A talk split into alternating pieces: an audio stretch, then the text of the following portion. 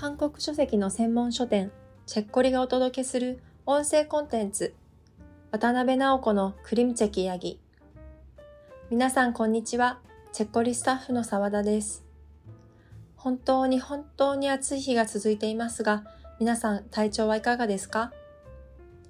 どうしてもカンカン照りの中で外に出なければいけないことも多いですが、水分をたくさんとって日陰を見つけて何とか乗り切りましょう。今回は韓国の詩の絵本のお話です。詩はポエムの詩ですが、詩を愛する国、韓国の詩を味わえる絵本と聞くととても楽しみですね。では、直子さんのお話をお聞きください。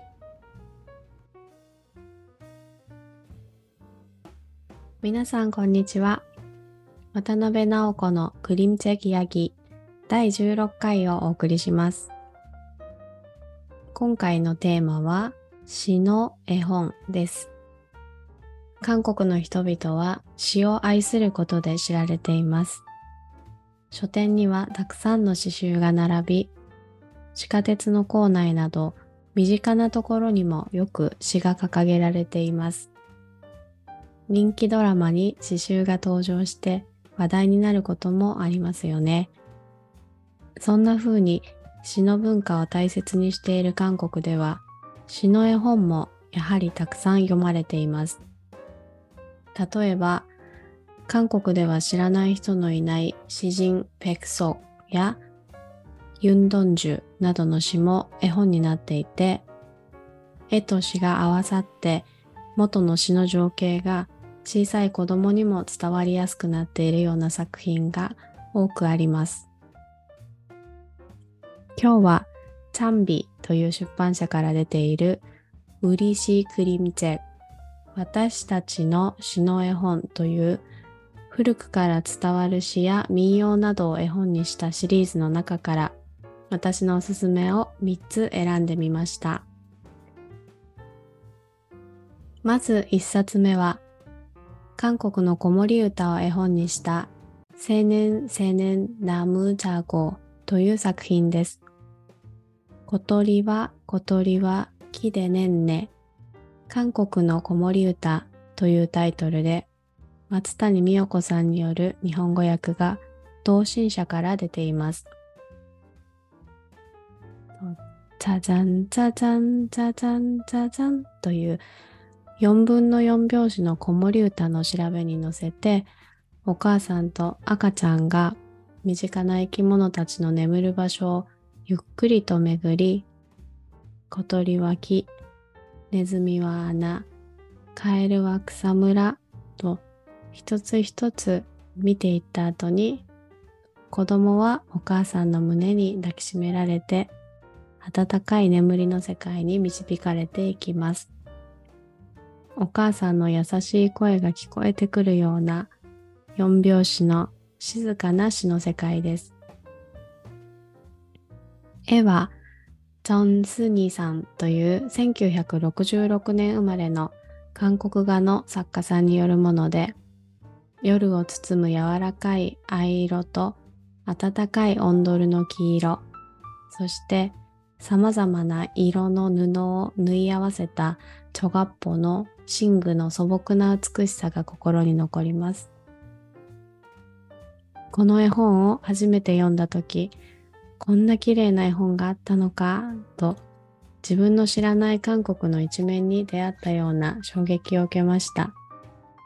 今でもとても大切に思っている一冊です。2冊目は、ジェンアというトンボが表紙になっている絵本です。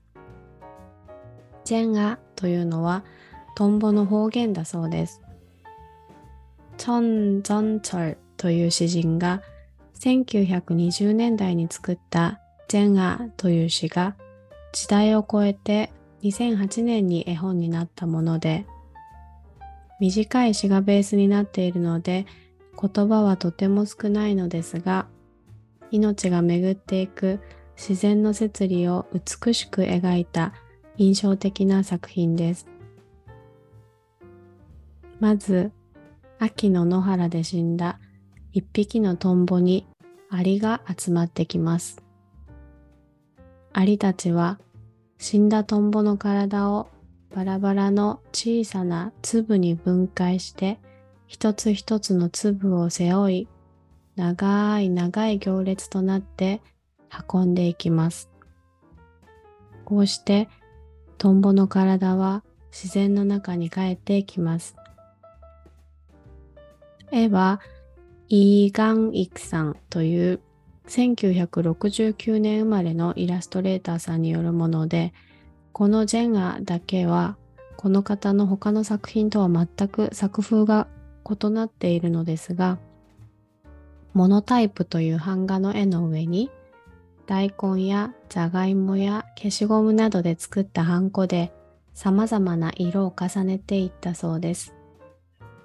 時代を超えてきた詩にぴったりのとても美しい絵です。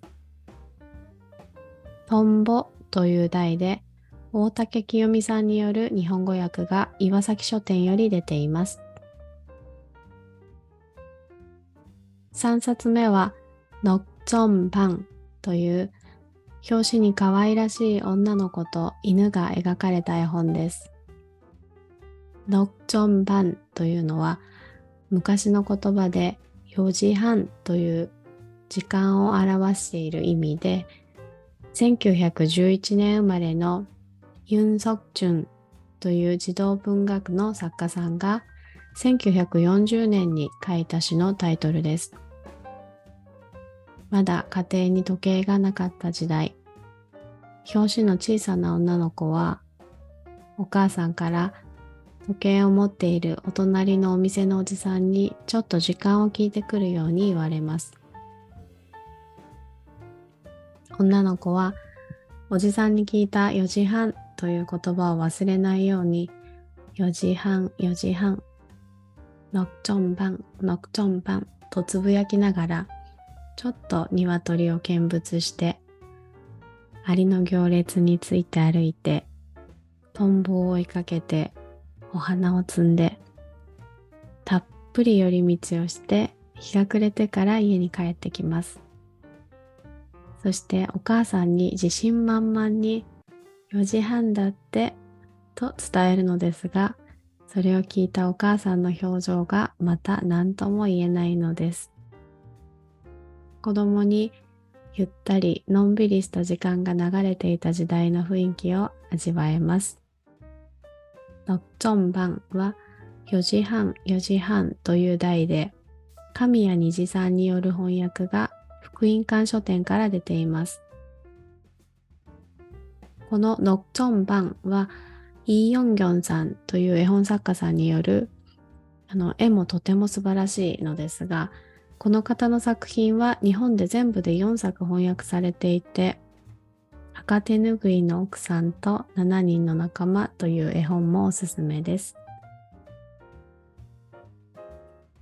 今日は詩を愛する韓国の人たちが生んだ詩の絵本を3冊ご紹介しました。どれも古い詩が絵本になったものですが、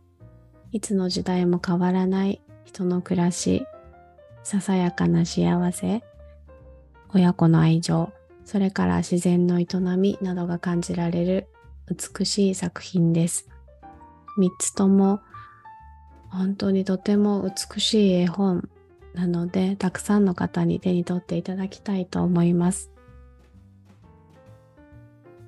それでは今日はここまでです。次回もぜひ楽しみにしていてください。ありがとうございました。감사합니다 絵本のお話いかがでしたでしょうか？小さい頃からもしかするとまだ文字の読めないような年齢の頃から詩をそらんじてみたり誰かと一緒に聞いたりするのはとっても素敵なことですよね。ずっと心の底の方に残り続けるような気がします。大人になって日々忙しくしていると本を開く時間が取れないなんてこともあったり絵本や詩も少し遠い存在になってしまう時期が皆さんあるんじゃないかなと思います。今日はせっかく詩のお話が出てきたので、この夏お休みが取れるよという方は何か一冊ゆっくりと涼しい部屋で読んでみてはいかがでしょうか。チェッコリでは詩を読むのと同時にその詩を自分でも書き込んだりできる書き写しを楽しめる韓国の詩集も取り扱っています。オンライン書店では筆に写真の写の文字の筆写や書き写しと検索していただくと出てきます。そして今回直子さんがご紹介した絵本に興味が湧いた、読んでみたくなったと思っていただけた方は、ぜひいいねボタンでも教えてくださると励みになります。書籍は神保町のチェッコリ店舗のほか、オンライン書店チェッコリブックハウスでもぜひチェックしてみてくださいね。サイトのリンクは YouTube またはお聞きのポッドキャストの概要欄にございます。そして、チェッコリの夏休みのお知らせです。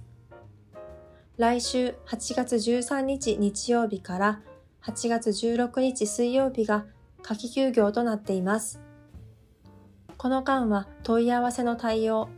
またオンライン書店チェッコリブックハウスの発送業務もお休みです。また夏休みに入る前、